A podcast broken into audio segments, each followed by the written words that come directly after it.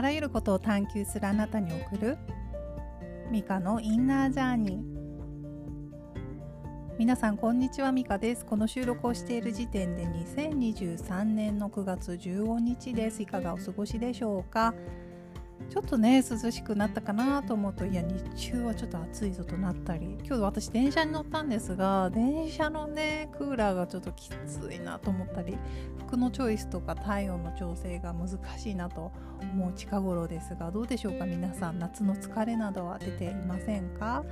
こうどっとね不調が体に出てくる前にこまめに休息をとったりセルフケアをして引き続きね秋も楽しんでいきたいですね。では今日も皆さんにとって気分転換になるような時間をお届けしたいと思いますのでどうぞ最後までお付き合いください。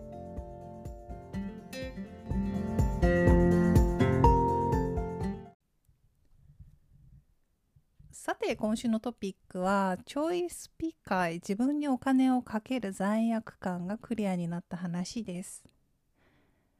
インスタの投稿などを見てくださっている方はご存知いただいているかもしれないのですが私昨日からですね1泊2日で湯布院に一人旅をしてきまして、まあ、とある素敵な温泉旅館に泊まってもう温泉とね揚げ膳スウェーデン十分こう一人時間を満喫してきたんですけれども、まあ、ポジティブ家でと自分は自分ではね言っていましてなんかこう去年かな初めて結婚してすごく良かったので今年も行ってきたんですけれどもなんかねもう嫌だこんな家みたいな感じで家を出るんじゃなくてあちょっとすいませんリフレッシュ休暇必要なんで行ってきますねみたいなノリでこうちょっとねいい旅館に泊まって贅沢な時間を過ごすっていう何でしょうね個人的なプロジェクトというか個人的な試みです。でそこでね本当にゆったりと一人で過ごしていろいろ感じたことがあったんですけれどもああこれは前になかった感覚だなとなんかね自分でいろいろクリアにしてきたからこそ出てくる感覚だなっていうのがあったので今日はそのお話をしたいと思います。でタイトルにもあるんですけれども、まあ、ちょっとねスピリチュアルな話も出てくるのでなんかそういうのがちょっと苦手だなっていう方は今日は飛ばしてしまってください。どういう話かというと皆さんは自分にお金をかける、まあ、自分に課金と私は言うんですけども自分にお金をかけることでどれくらいなんかこうすっきり許せていますか？許せているというか罪悪感なく完全に使えてますでしょうか？私はここね数年あのまあここ っていうかまあここ数年の私を知ってくださってる方はえそんえって反応かもしれないんですけれども私はもともとすっごくこうお金を使う罪悪感が強くて何でしょうね自分で働いたお金で服を買うっていうことすらなんかこう自分の中に値段の OK ラインがやっぱあっていくらだったかな当時。でもなんかそのラインを超えてまとまったお金を使うってっていうことになんかすごくなんでしょうね罪悪感みたいなものがあって苦しいんですよお金払うのがお金あるのにね。でそういう自分に気づいていたので30代はそれこそいろいろこうなんか取り組んでかなりその辺はクリアになって改善してきたんですけれども全くなくなったというわけではないんですうっすらというかもうなんか最後まで残っているしつこいこうベースにある罪悪感お金を使う罪悪感っていうのはやっぱどうしても残ってたんですよ。でも今回湯布院に行ってゆっくりね一人で温泉に浸かって心からあありがたいな幸せだなってまあ私毎日幸せだなと思って寝るんですけれども何て言うんですかねやっぱこの一人自分のためだけにこのね割といい旅館に泊まって素晴らしいお部屋とお風呂独り占めっていうこの、まあ、普段感じる幸せとはまた違う幸せっていうのをねあの感じた時に、まあ、去年も来てるくらいですから全くそういうことすらできない大学間でねできないわけではないんですよ。あの最近もう30代をかけてあの罪悪感をクリアにしてきたのでねでもやっぱりねどこかに数パーセントは罪悪感がこびりついていたからなんかね去年も100%のその幸せ感ではなかったんですけれども今年はなんかこう100%に近いんじゃないかなっていうその幸せ感を感じてえじゃあ今までやっぱりなんかうっすら残ってたベースにあった罪悪感って何だったんだろうと思うとやっぱどこから来てるかというともうほんとすいませんいつもオリジナルファミリーの話に戻っちゃうんですけれどもやっぱ母とか祖母への罪悪感だったんですよね。どうでしょうか？これ分かるって方いらっしゃいますかね？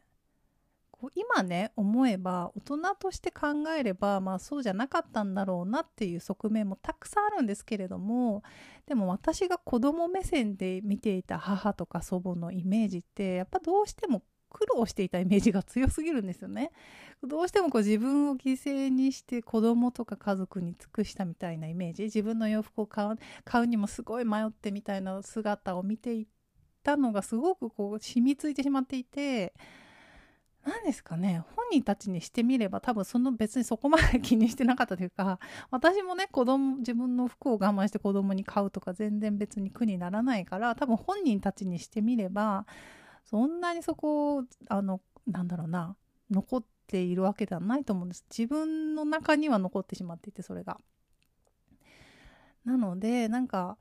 何ですかね多分親や例えば祖父、まあ、祖母の感覚とかで言ったら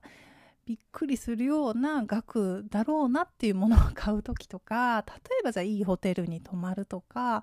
そういう時になんかこう湧いてくる罪悪感っていうのはやっぱ親とか祖母たちが経験できていなかったことを私がするみたいなその罪悪感がどうしてもあったんですよね。なんかね言い知れぬ罪悪感みたいな。でもなんか何回か前のトピックでもお話ししたように私この夏実家に帰省した時にあいろいろすごくクリアになったなっていう感覚があってその時おそらく最後まで残っていたその辺の罪悪感もクリアになったんでしょうね。だから今回罪悪感を感じなかったんですよね。でそれだけじゃなくってああ自分がこうして今自分にこうお金をかけたり贅沢な時間を過ごすことについてああなんかそうおばあちゃんたちも喜んでくれてるなって思ったんですよねなぜか。おばあちゃんたちっていうのはね両方私の父方祖母祖父え父方母方どっちのおばあちゃんもああ喜んでくれてると思ったんですよ。でもっと言うと自分の親とかおじいちゃんおばあちゃんご先祖様みんなが喜んでるなって思ってこれは感覚に過ぎないんですけれどもあ確かに母とかをね、まあ母はまだ生きてるからこれから連れてってあげろよって話なんですけれども、あ、おばあちゃんとかね、その上のご先祖様とかは確かにこういう旅館とか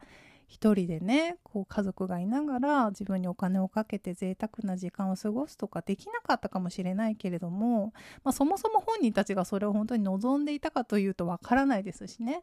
でもまあそれができなかったかもしれないが私を通して今この景色をみんなが見てると思ったんですよ。自分たちがたどり着かなかったことに私がところに私が今いるっていうことをああなんかみんな喜んでくれてると思ったんですよね。なんか不思議な感じ。なんかこのね感覚は本当になんかもう何年前になるんだろう。南仏を旅してわーってなんかこうああ今私世界中の女性とつながってると思っちゃったことがあるんですけどなんか変なとこにつながったみたいなね。ちょっと半分あっちに行っちゃったみたいな感覚になった時があるんですけどそれに近い感じ。で今回特にはあと思ったのは贅沢な時間っていうのが多分ポイントでねなんかその祖母とかがねまあ親もそうかな経験したことがない贅沢をしてしまって申し訳ない、まあ、さっきちょっと話しましたけれどもたびたびねそういう気持ちが今までもあったんですがあそうじゃないんだなって今回初めて思えたんですよ。てかそれにそんなに自分が気に気になってたというかそこにそこを気にしていたっていうのも気づいてなくていやそうじゃない。私を通して見てくれてると思ったんですね。で私だって例えば自分の子が自分が経験したことのない素敵なね時間を過ごしてその子が幸せを感じてくれたらそれは本当に嬉しいしそれは本当に何て言うか代々続くこう命の縦軸って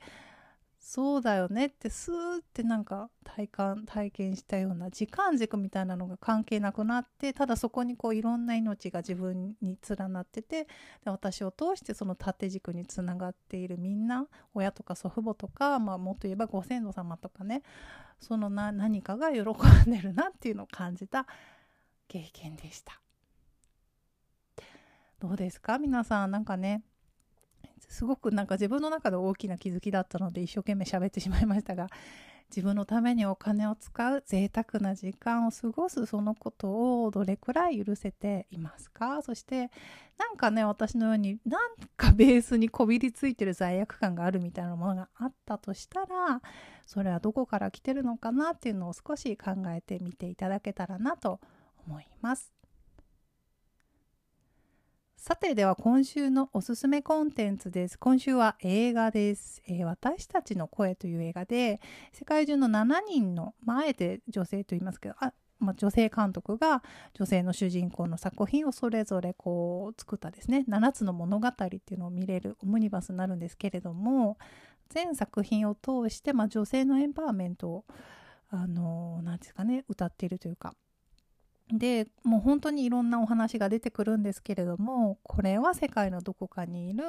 私たち自身の話ですっていうふうに、ね、あの提示されていてああ本当だなっていう感じたものもあるし、まあ、日本の俳優さんだとアンさん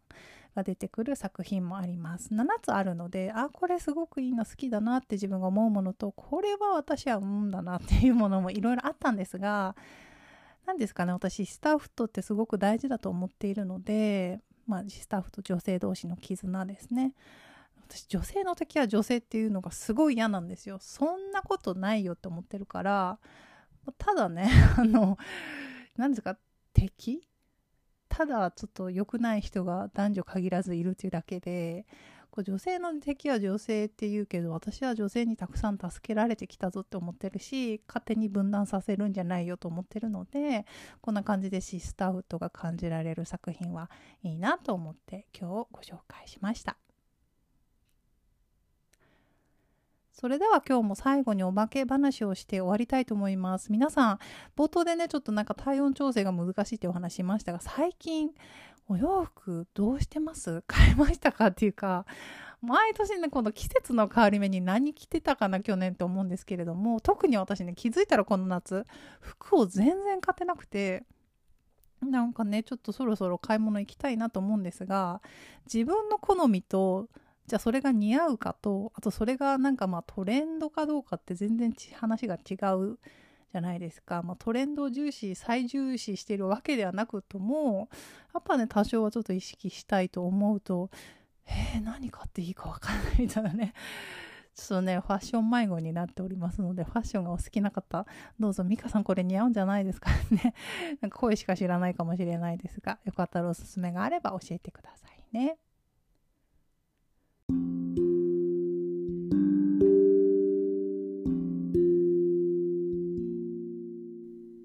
それでは今日も最後までお聴きいただきありがとうございました。Apple Podcast もしくは Spotify で聞いてくださってる皆さん、ぜひ星をつけていただけると嬉しいです。ではまた次のエピソードでお会いしましょう。さようなら。